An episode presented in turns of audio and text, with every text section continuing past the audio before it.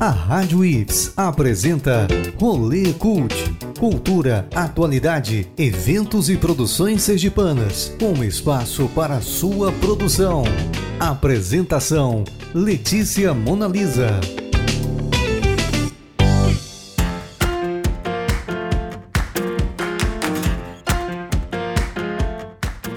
Vamos dar uma voltinha pelas principais produções culturais e eventos do estado. Eu sou Letícia Monalisa, escritora e estudante de jornalismo, e está começando o Rolê Cult, um programa sergipano recheado de cultura e atualidade, para você conhecer novos artistas e ficar por dentro do que é feito no cenário cultural do estado. Bora para esse rolê? O convidado de hoje é Marlon Delano. Marlon Delano é um multiartista, cineasta sergipano, estudou na Universidade Federal de Sergipe Autônomo se destaca com seus filmes explorando diversos gêneros, feito com poucos recursos, mas que conquistou elogios da crítica especializada e do público em geral. Seu primeiro prêmio foi no concurso realizado pela Play Art de curta-metragens baseado no filme Atividade Paranormal, com o curta Atividade Paranormal Aracaju, feito em 2011. No mesmo ano, levou o prêmio de melhor curta-metragem sergipano Júri Popular, com um curta Lembranças, também de 2011. No curta SE, em 2012 venceu o primeiro lugar no Festival de Micrometragens 3 Minutos, com o curta Vida Social 2012. Recebeu também o prêmio de menção honrosa no Festival Cinema Fantástico Fantasnor com o curta-metragem Os Gritos da Rua Barão, 2013. Foi um dos diretores de arte do curta-metragem Do Outro Lado do Rio, 2010, vencedor do Prêmio Aquisição do Kinofórum, considerado o maior festival de curtas-metragens da América Latina, e primeiro lugar na Mostra Visorama no Festival Visões Periféricas 2012. Dirigiu a websérie documental de oito episódios Itapedra Baiana Bonita, 2017, que mostra recortes do cotidiano da cidade de Itabaiana, localizada no interior de Sergipe, onde passou sua infância e adolescência, revelando histórias fantásticas e reais de uma cidadezinha interiorana, misturando suas lendas e mitos. Que levou o prêmio de melhor fotografia na Mostra Sesc de Cinema 2018. A websérie pode ser acompanhada na íntegra no YouTube. Em 2018, seu curta-metragem Assim Seja ficou entre os três melhores curtas-metragens finalistas do concurso realizado pela School of Cinematic Arts de Los Angeles, uma das melhores escolas de, arte, de cinema do mundo, e Sundance TV com o apoio da Sky Direct TV e Cinema Plus. Marlon Delano também é bastante ativo na produção e direção de videoclipes e outras áreas artísticas, como desenho, pintura, música, arte digital, escultura e entre outros. Recentemente foi o responsável por esculpir em cerâmica o busto dos integrantes da banda De Bajos para ilustrar a capa do novo álbum Tupanã. Também todos os seus curtas-metragens e demais trabalhos estão disponíveis no YouTube youtube.com.br marlondelano. Suas músicas podem ser ouvidas em arroba Electric Mutation. E seus desenhos e artes digitais podem ser acompanhados no Instagram, arroba MD Digital Art. Vamos receber Marlon Delano aqui na Rádio IFES e começar o nosso rolê. Rolê Cult Entrevista.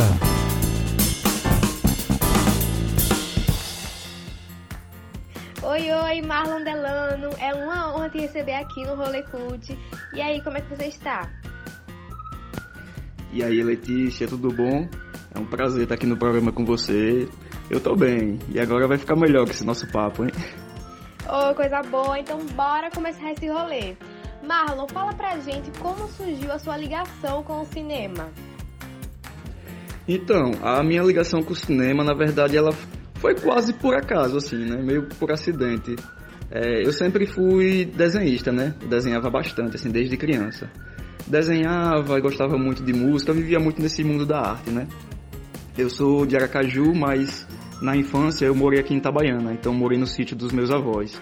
E aí sabe, né, sítio a gente tem aquele tempo livre, criança, né? Então lá eu acordava cedo, é, tinha tinha escola, depois eu ficava o dia todo no mato, aí depois pegava no barro, brincava um pouquinho de barro, brincava um pouquinho de pintura, sabe? Então foi alimentando essa coisa assim, o desenho, a escultura, a pintura, tal. Então a arte ela meio que já fazia parte de mim assim desde que eu era criança, né? E é tanto que eu nunca imaginei assim que tipo mais para frente eu poderia trabalhar com arte. Para mim era só uma coisa que era um hobby mesmo, né? Então quando eu vim morar aqui em Itabaiana definitivamente, foi no ano 2000, eu acabei conhecendo um amigo e aí ele sempre brincava com essa coisa, né? Vamos fazer cinema, vamos fazer cinema. Ele tinha uma câmera daquelas pequenininha, TechPix, né? E a gente começou a brincar nessa coisa de fazer cinema. E aí acabou que eu levei a sério essa brincadeira, né? E fui fazer cinema porque eu percebi, na verdade, que o cinema ele une todas as artes que eu já fazia, né? Desde a pintura, desde o desenho, desde a escultura, desde, desde o desenho digital. Então, na verdade, todas essas artes que eu já fazia é, foi essencial, assim, para quando eu entrei no cinema. Eu vi que, na verdade, o cinema era a junção de todas essas artes, né? E o engraçado, assim, que quando eu fui fazer o, o, o vestibular, né, eu ia fazer para publicidade. É, e no último momento eu mudei para audiovisual e eu nem sabia direito o que era audiovisual. Na verdade, eu li lá, assim, umas coisinhas, o que era audiovisual. Eu disse, rapaz, acho que isso aqui é para mim, eu vou lá dar uma olhada, né? E é tanto assim que, tipo, minha família passou um bom tempo achando ainda que eu fazia publicidade. Eu não tinha falado que fazia audiovisual, cinema, porque no Brasil, né, a gente sabe, trabalhar com arte, a, geralmente a família não, não dá esse apoio, esse suporte, né? Então, meses depois eu acabei é, revelando que eu fazia cinema, né? Aí foi até engraçado, assim, a reação deles. Aquela coisa meio desacreditada, né? Ah, você é maluco, vai fazer uma coisa que dê dinheiro e tal, né? Só que eu me confiava muito no que eu fazia, né? É uma coisa que já estava assim dentro de mim. Então, logo no primeiro ano assim da faculdade, eu já participei de um, um, um concurso de curta-metragem, que foi o Curtas Claro. E aí eu fiquei entre os 10 do Brasil. Só que eu fui desclassificado porque eu não tinha o direito autoral da trilha sonora que eu tinha usado. Como eu era muito novo nessa coisa do audiovisual, então para mim eu não, não entendia muito bem dessas coisas, né? É, acabou que eu consegui autorização para usar a música, mas duas semanas depois que já tinha passado o prazo.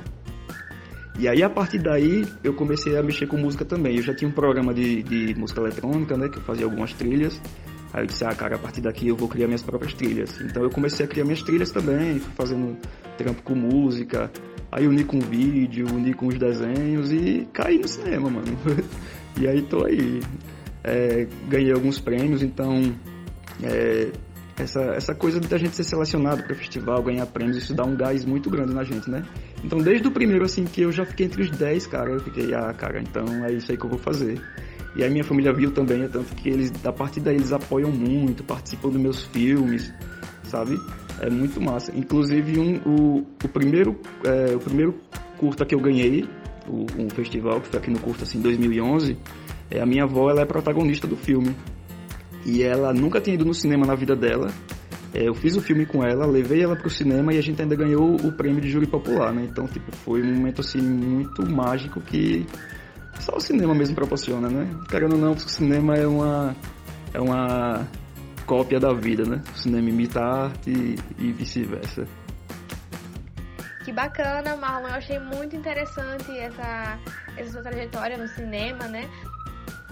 É, você pode comentar um pouquinho sobre as suas produções, os seus, os seus curtas premiados, eles foram produções independentes ou você tem uma equipe ou recebeu algum incentivo? Como foi, assim, é, meio que conversa de bastidor, né? Porque você falou que teve um, pouco do apoio da família, é, até a sua avó participou como, como atriz, então eu queria saber um pouco sobre os bastidores da produção, como é, se você tem um apoio, além do da sua família. Rapaz, então essa também é uma questão engraçada, assim, porque se você observar os meus curtas, meus trabalhos, é, você vai ver lá, direção Marlon Delano, edição Marlon Delano, câmera Marlon Delano, roteiro Marlon Delano. então acaba que eu meio que viro uma equipe, né? Eu sou, sou uma equipe inteira praticamente. Mas isso é porque, não porque eu queria fazer tudo sozinho, na verdade, né? Mas é porque como eu, eu entrei no curso de audiovisual em 2009 e foi a primeira turma de audiovisual da UFES, é, só de Itabaiana era, era só eu que, que fazia audiovisual aqui em Itabaiana. Então, para mim era difícil, assim, é, ir, me deslocar para Caju para fazer trabalhos de faculdade, né? Então eu tinha que fazer tudo aqui sozinho mesmo, com o meu tempo livre, né? Eu trabalhava de manhã, é, à tarde eu ia para a faculdade e chegava à noite. Então muitas vezes eu tinha só esse, esse tempinho à noite para poder gravar os meus trabalhos. É, então eu gravava em casa mesmo, né? Botava minha iluminação tal, é, bem nas coxas, né? Como a gente costuma falar. E aí acabou que eu entrei nesse processo mesmo. É, fui aprendendo a fazer de tudo um pouco, né? Então, onde me colocar na área de cinema ali, eu tô fazendo. Se for para editar, tô editando. Se for para dirigir, eu tô dirigindo e, e etc e tal. Mas o meu lance mesmo assim é dirigir, sabe? Eu queria mesmo assim estudar só para dirigir. Pouquíssimas vezes eu fiz alguns trabalhos que eu só dirigi, assim, e foi maravilhoso, né? Porque querendo ou não, eu acabo ficando sobrecarregado, né? Você tem que é, dirigir, escrever, roteirizar, gravar, etc e tal.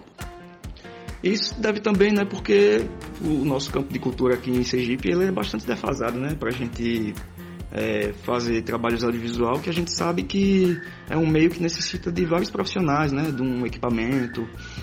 Então, é, entre 2009 e 2013, eu acho, 14, o cinema sergipano teve uma, uma ascensão, assim, um pico, né? Porque existia o Núcleo de Produção Digital Orlando Vieira, onde eu trabalhei também. Então lá a gente tinha acesso a cursos, né? Vinham cursos de, de professores de fora, de roteiro. É, lá a gente tinha acesso a esses equipamentos, a gente podia usar as ilhas de edição e tudo mais. Então ele era, existia o curso na UFES e ele era tipo uma extensão, né? A gente podia ir lá para usar esses equipamentos. Que foi também que bastante ajudou, assim, a, ao cinema, né?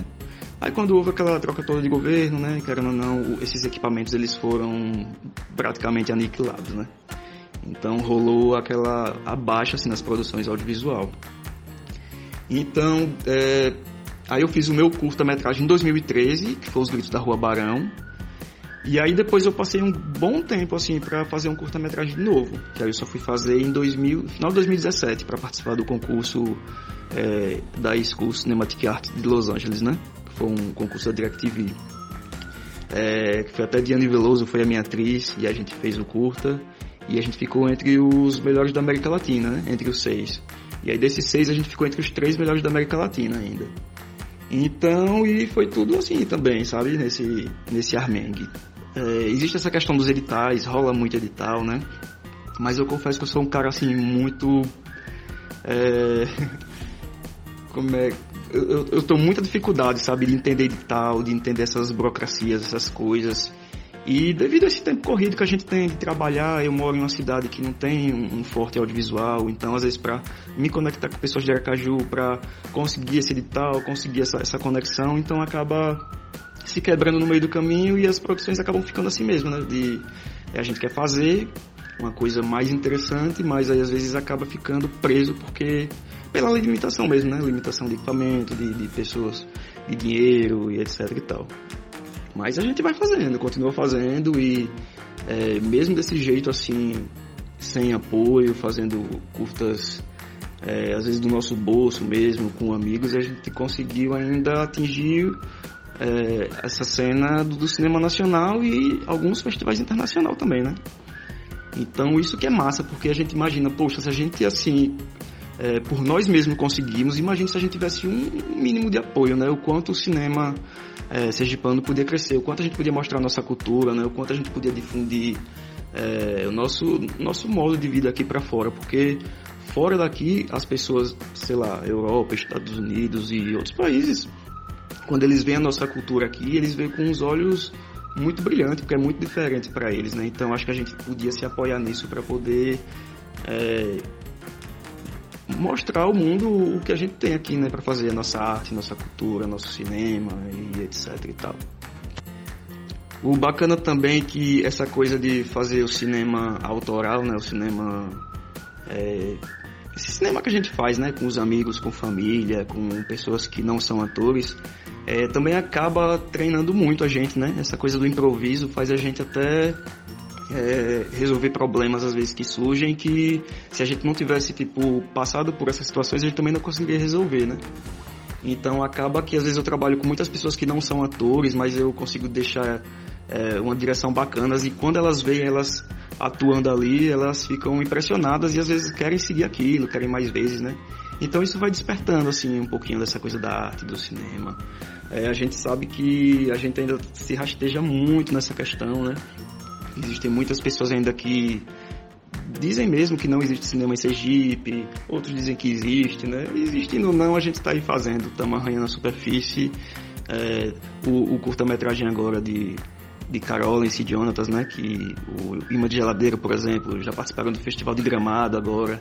Inclusive eu fiz os efeitos especiais dele, a gente também teve uma menção é, no Festival de Cinema lá em Los Angeles. Então, poxa, a gente tá gerando, né? Devagarzinho, mas a gente tá gerando. Então eu imagino que se a gente continuar assim nesse ritmo e fortalecer mais um pouco, porque querendo ou não, é, o Brasil agora ele tá abrindo muitas portas, né? Netflix e Amazon e etc e tal, para produtores audiovisual brasileiro, né, pra gente poder mostrar nossas produções. Eu tenho muita fé ainda que ainda vai sair uma produção sergipana assim de nível nacional, assim que é, o olhar brasileiro e quem sabe mundial ainda vai se virar aqui para Caju e Sergipe e nossos conterrâneos. Olha, Marlon, você mencionou aí o Cid Jonas e eu entrevistei ele aqui pro Rolê Cult, né, justamente sobre o imã de geladeira já tem um tempinho. É, esse episódio está disponível no Spotify, caso os ouvintes queiram dar uma conferida. E realmente isso que você falou, eu acho que é importante nessa questão da gente do, do improviso, é, de dentro das limitações, é, criar, é, não deixar de fazer a sua arte, né? Criar a sua arte. E claro, né, a questão do apoio é interessante, é importante. E enquanto isso não acontece, a gente tem que né, dar tem que fazendo o que pode dentro do que do que né do que temos e você falou também que uma das suas limitações, né, era que você não tinha disponibilidade para vir para Aracaju, gravar em Aracaju, então você fazia em Itabaiana. E eu acredito que talvez seja por causa disso que você escolheu fazer a sua websérie é, documental Itapedra Baiana Bonita. É, será que você pode falar um pouco sobre essa experiência de fazer websérie do, em Itabaiana, né, o local onde você passou boa parte do tempo? você morou, né? Exatamente. Então a, a série Tá Pedra Baiana Bonita, ela surgiu exatamente por causa disso também, de uma dificuldade, entendeu? É, na época eu estava morando em Aracaju, né? É, eu tinha uma produtora com mais dois amigos e rolou aquela crise, né? 2014, 2016, o Brasil balançou e o gigante acordou, né? E pisou em cima da gente. e aí nós tínhamos alguns clientes fixos que esses clientes é, cortaram a parte publicitária, né? Então a gente acabou é, tendo um tombo, assim, né? E estávamos numa dificuldade foda, assim. E aí eu tava pensando em, em como a gente conseguir uma grana, fazer um trabalho, né? Até que surgiu essa ideia de fazer a série Itapedra, né? Aí eu pensei, poxa, Itabaiana é uma cidade que não tem nada assim, é um documentário sobre a cidade, um, algo que as pessoas possam ver, né, e, e se orgulhar assim da, da cidade. Itabaiana é uma cidade que é, sempre ela é meio conhecida pela parte violenta, né? A questão do, do, das mortes, dos assaltos e etc e tal. E a gente que mora aqui é, vê que isso na verdade é, um, é, é mais um exagero mesmo, né? Então, o que eu queria mostrar era essa parte mais bonita da cidade, essa parte interessante da cidade, né? Eu queria que as pessoas vissem a série, os próprios itabaianenses, e pensassem assim, poxa, como Itabaiana é bonito e eu nunca pensei em ver a cidade por esse lado, sabe? E o meu intuito foi esse. Então o que eu fiz? É, o, o Itapedra ele foi ele foi bancado pelo privado, né? Por empresas privadas. É, eu acabei desenvolvendo lá um, um meio de, de, de, poder vender essa série. Então o que eu fiz? Eu anotei possíveis, possíveis episódios, né? Que poderiam é, é fazer parte dessa série eu vim aqui na cidade, gravei algumas imagens já, eu montei um trailer como se, o, como se a própria série já existisse, né? E aí a partir desse trailer eu fiz um projeto e trouxe aqui em Itabaiana, para a Itnet, né, que é um provedor aqui de, Itabaiana. E aí a gente mostrou o pessoal, eles se empolgaram bastante, né? E eles ficaram responsáveis por, por pegar patrocínio e levantar essa grana para a gente produzir a série. Então a série ela surgiu a partir disso, né? De uma dificuldade e também de uma necessidade que eu tinha assim de, de mostrar é, o quão bonito e interessante Itabaiana também poderia ser, né? É tanto que eu pensava em fazer uma coisa muito mais simples quando eu comecei a fazer a série. Mas aí no desenvolver da gravação, no decorrer, né, a gente ficou um tempo aqui na cidade.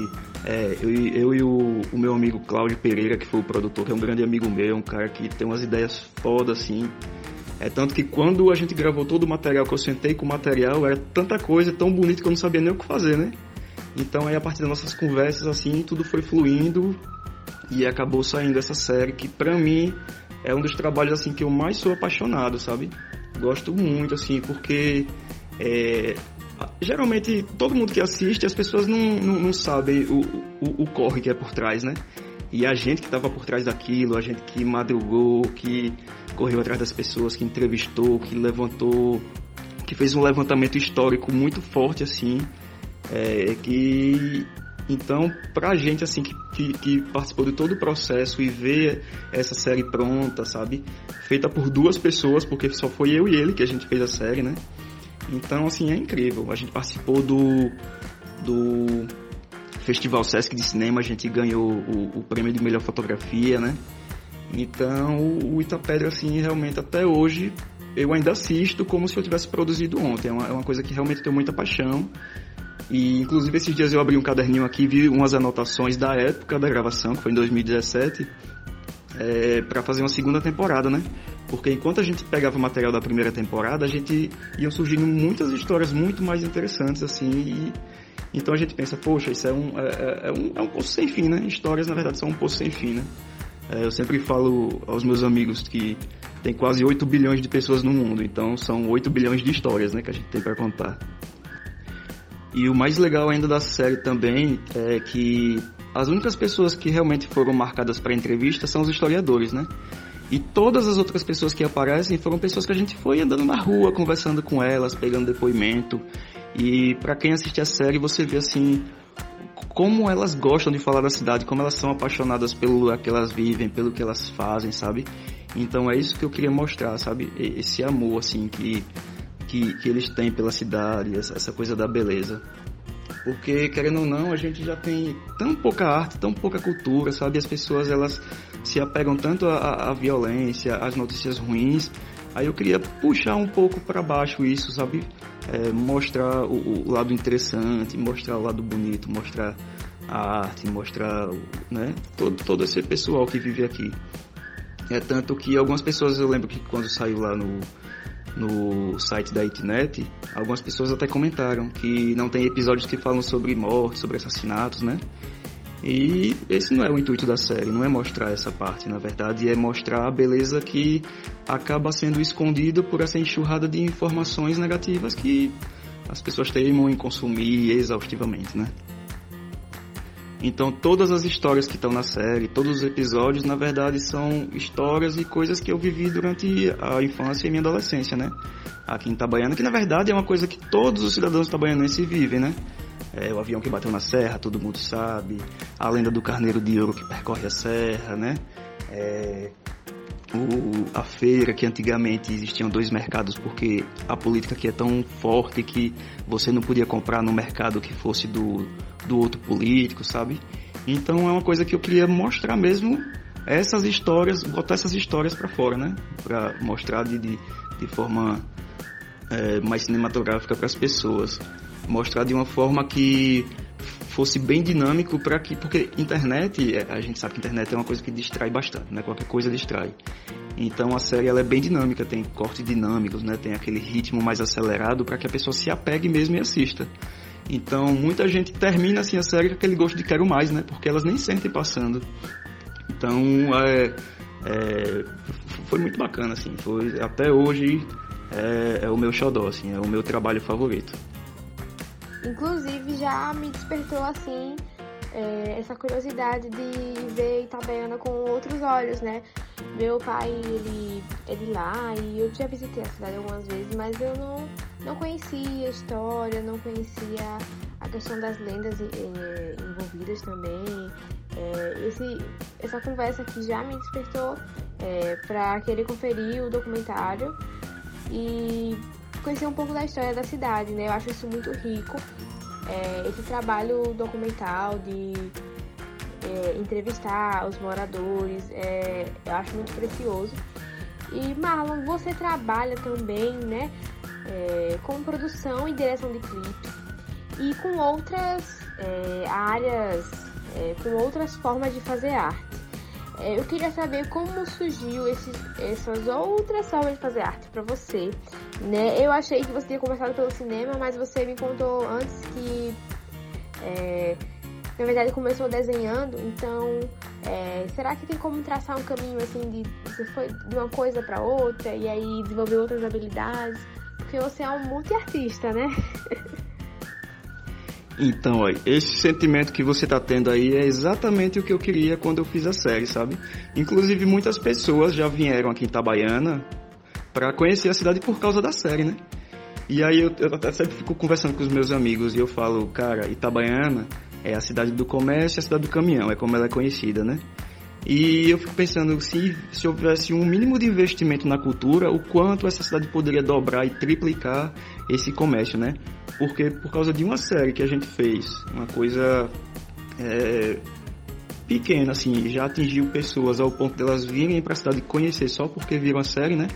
Isso porque só atingiu aqui esse, esse pequeno meio, né? Imagine se fosse uma coisa que realmente tomasse uma proporção nacional, o quanto essa cidade poderia é, se destacar no Brasil, né? Não só Itabaiana, mas qualquer, qualquer cidade de, de, de Sergipe tem esse potencial, né? Principalmente Aracaju. E aí, voltando ao início dos meus tempos para traçar um, um, um, como eu comecei a entrar nesse, nesse auê todo, é até uma história assim que é engraçada também. Eu comecei esse rolê todo por causa de Titanic. Você acredita nisso? Como eu falei, né? Quando eu era criança eu morei no sítio, aquela questão de ficar desenhando etc e tal. E aí em 97 eu já estava morando em Aracaju. Aí eu lembro que eu estava em casa lá desenhando, tem até hoje o desenho, eu tava desenhando Piu Piu, né? Piu Piu Frajola, tava desenhando lá na mesa. Eu era criança, devia ter uns, sei lá, 97, acho que eu tinha uns 9 anos, por aí. Aí eu lembro que meu tio chegou e falou pra minha mãe, né? Ô Laura, você viu aquele filme lá que tá no cinema, daquele navio que afunda, Titanic? E aí foi muito sinistro, assim, quando ele falou o nome Titanic, aquilo me despertou uma coisa assim, muito mágica em mim, né? E eu fiquei, nossa, um navio que afunda, que coisa, né? E aí eu lembro que no mesmo dia passou na TV Sergipe o, o, o trailer do filme. E aquilo me deixou fascinado. E aí pronto, cara, isso virou uma obsessão para mim. Então eu comecei a pesquisar sobre Titanic, desenhar sobre Titanic. Então eu desenhava esse navio exaustivamente. Desenhei, desenhei, desenhei ao ponto assim de hoje eu tenho ele, o mapa dele está na minha memória, eu consigo desenhar ele de olho fechado. E aí essa coisa de Titanic, acabar vendo o filme, vendo o making off do filme, vendo como foi feito o filme. É, então essa coisa foi me alimentando, né? Aí surgiu aquele meu amigo da história do cinema, eu já tinha essa coisa com o Titanic. É, comecei a pesquisar sobre James Cameron, que é um, um cara que é um multiartista também incrível. E aí, cara, parece que as coisas foram se ramificando, se conectando assim, né? Então, quando a gente até começou a fazer os vídeos com a TechPix lá, a câmerazinha, a gente já tinha visto tanto o making off de, de Titanic e de outros filmes, que a gente meio que já tinha uma noção de como fazer as coisas, né? Então, essa obsessão minha acabou me ajudando também nessa, nessa coisa de entrar no cinema. Inclusive, eu tenho até um, um, um roteiro aqui que ainda está em processo, que eu ainda sonho em fazer um curta-metragem sobre Titanic. Está em processo, não sei quando é que vai sair, mas está aqui. Inclusive, até tem uns atores já escalados. Então aí o que eu fazia? Comecei a desenhar o Titanic exaustivamente. Quando eu desenhei muito, aí eu comecei a fazer Titanic de isopor. Depois do Titanic de isopor, aí eu fiz Titanic de barro. Depois do Titanic de barro, eu fiz Titanic de massa de modelar. Então eu brinquei com todas as formas possíveis assim que eu poderia fazer aquele navio. E a, e a partir daí é, fui treinando, né? É, muita gente acha que é aquela coisa do ai, a pessoa já nasce com um talento, mas na verdade é, foi um treino que eu nunca deixei de fazer, né? Se você pega os meus desenhos de criança, de qualquer outra criança e comparar, são desenhos muito parecidos. Mas eu nunca deixei de desenhar, então eu tinha essa coisa de. É, minha mãe trabalhava o dia todo, eu ficava sozinho o dia todo, então era eu comigo mesmo, né? Então, a, o meu lance era esse. Eu acabava caindo nesse mundo de fantasia e ficava o dia todo fazendo essas coisas. É tanto que essa coisa de ser artista, eu mesmo me chamar de artista, eu nunca me chamei de artista. Até hoje, quando eu digo assim, ah, eu sou artista, ainda às vezes me soa um pouco esquisito, sabe? Porque como fez tão parte da minha vida isso, para mim era como, sei lá, respirar, crescer o cabelo. É tanto que eu nunca imaginei trabalhar de fato com arte. Para mim era só uma coisa que fazia parte de mim, né? Eu pensava em fazer outras coisas, mas toda vez que eu pensava em fazer outras coisas fora disso, me dava uma angústia e eu meio que não sabia para onde ir e o que fazer, né? E aí, mesmo entrando no audiovisual, mesmo fazendo esse monte de arte, mesmo fazendo essas coisas, só me caiu de fato a ficha que eu era um artista quando eu completei uns 30 anos. Eu fiz, rapaz, eu já fiz coisa e eu faço coisa, então realmente eu sou artista. Mas você vê assim como é um, um processo, é, é, até aquela coisa assim do artista às vezes ser tão desvalorizado no nosso país, que às vezes a gente é artista, já está na nossa alma, a gente faz um trabalho massa, mas às vezes a gente acaba até se botando para baixo e não dando muita atenção para esse aspecto, né?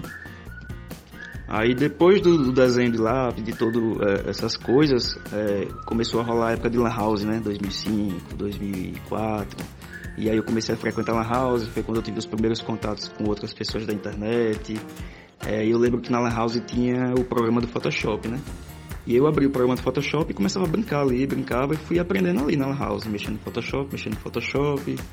É, já próximo de 2009 eu comprei o computador, eu ainda não tinha internet, então eu passava o dia brincando de Photoshop, o dia brincando em programa de fazer música. Então o meu tempo livre era fazer isso.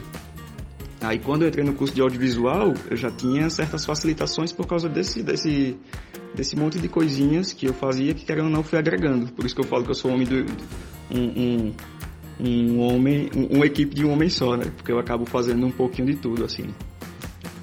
Então, de, de fato, assim, é uma coisa que está comigo desde sempre. Já aceitei que é assim, não tem como mudar. É, eu sou um cara que eu, sei lá, eu, eu, eu, me sinto muito cheio de sentimento, de emoção, sabe? Então é um meio, às vezes, de, sei lá, jogar essa energia um pouco para fora, fazendo esse monte de coisa, né? E eu tô aí, sabe? Eu sou muito competitivo, mas eu gosto de competir comigo mesmo, sabe? Nunca gostei de competir com as pessoas. É, o meu lance é, ah, eu fiz um filme agora, o próximo filme que eu fizer, eu quero que seja melhor do que o anterior que eu fiz, entendeu? Então eu sempre tô meio que numa disputa comigo mesmo, para melhorar assim o eu comigo mesmo, né? É, eu sou muito apaixonado pelas artes clássicas, é, fico impressionado demais de ver esses artistas de dois mil, três mil anos atrás que esculpia em pedra, em mármore, sabe? E aí é tanto que tipo agora eu, eu, eu só tinha brincado com barro quando eu era criança. E aí assistindo um desses documentários, conhecendo esses artistas, aí eu pensei, rapaz, eu só faço arte digital. Sei lá, se um dia tiver uma tempestade solar e, e, apagar a internet, apagar tudo que é digital, aí eu vou ser um artista Zé Ninguém, né? Aí eu pensei, então eu vou fazer alguma coisa física que seja duradoura, né? Aqui em Itabaiana, como é interior, a gente tem acesso fácil a coisas mais naturais, né? E aqui tem uma cerâmica, então eu fui lá nessa cerâmica, pedi um pouco de barro ao pessoal lá, eles me deram.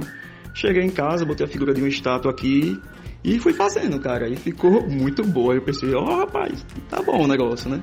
Aí fiz a segunda, ficou muito boa, e eu pensei, rapaz, então agora eu sou um artista de verdade. e aí, por coincidência, o Debajos estava querendo um artista para fazer as esculturas deles, né? Que era para ilustrar a capa do novo álbum deles. E aí foi justamente nessa época que eu, postei a primeira e a segunda escultura que eu fiz. Aí ele entrou em contato comigo, né, Julico, do, da banda, e ele, mano, você consegue, você consegue fazer nossos bustos que a gente queria botar no, no projeto tal, né? Explica como projeto. Aí eu disse, cara, consigo. Só que eu nunca tinha feito de fato o rosto de uma pessoa na escultura, né? Eu tinha feito cópias de internet assim e tal. Aí eu pensei, meu irmão, será que eu vou conseguir fazer isso? Aí desenvolvi aqui minhas técnicas, dei uma estudadinha e aí consegui fazer o busto dos caras e hoje tá aí, né, ilustrando a capa do álbum novo deles, assim, que eu fiquei extremamente honrado, né, que eu sempre falo, rapaz, vocês me eternizaram na música sergipana. Agora eu tô, tô bem mesmo. então é isso, pô. Acabei assim transitando em vários ramos e gosto de todos, assim, onde me colocar eu tô fazendo. Tem meu projeto também de música eletrônica que é, eu faço músicas já há muitos anos, mas nunca tinha lançado na internet, né? E os meus amigos sempre ouvem e dizem, rapaz, lança essas músicas, lança essas músicas, lança que tá massa. E aí eu já separei elas tudo bonitinho, lancei algumas na internet, a galera gostou, mas ainda é uma coisa que eu não consegui botar muito para frente, justamente porque por causa dessa coisa de fazer muitas coisas, sabe? Às vezes você faz muita coisa, tem o trabalho também, né, que você tem que dar conta e e acaba ficando, na verdade, sobrecarregado, né? É como se fosse um monte de gente querendo passar por uma porta só. É a mesma coisa com, comigo, assim, às vezes eu me sinto, sabe? Tem muita coisa para fazer, muita arte para fazer, e às vezes eu acabo me enganchando assim e não faço o mais que eu deveria fazer, né? Aí até uma amiga minha brinca, ô Marlon, mas você já faz muita coisa. Eu faço, velho, eu faço muita coisa, mas eu sinto que dá pra fazer mais, eu quero fazer mais. Porque o, meu intuito maior com tudo isso, na verdade, é, é mostrar, assim, é inspirar novos artistas, né? É, os moleque novo aqui de Itabaiana, de Aracaju, sabe? Porque, tipo, eu, eu sinto que na minha época não tinha ninguém para me incentivar, sabe? Então eu fazendo essas artes, tentando ser o melhor de mim, mostrando as artes assim, que a pessoa diz, rapaz, você fez, você é daqui de Itabaiana, eu sou daqui de Itabaiana, mano, então você também pode, sabe? Então eu gosto muito dessa coisa de incentivar os outros, sabe? Quanto mais arte eu faço, é, mais visualização ganha, mais incentivo ganha, mais gente se inspira, sabe? Então o meu grande intuito é esse mesmo, assim, é inspirar a galera a fazer o máximo de arte possível, pô.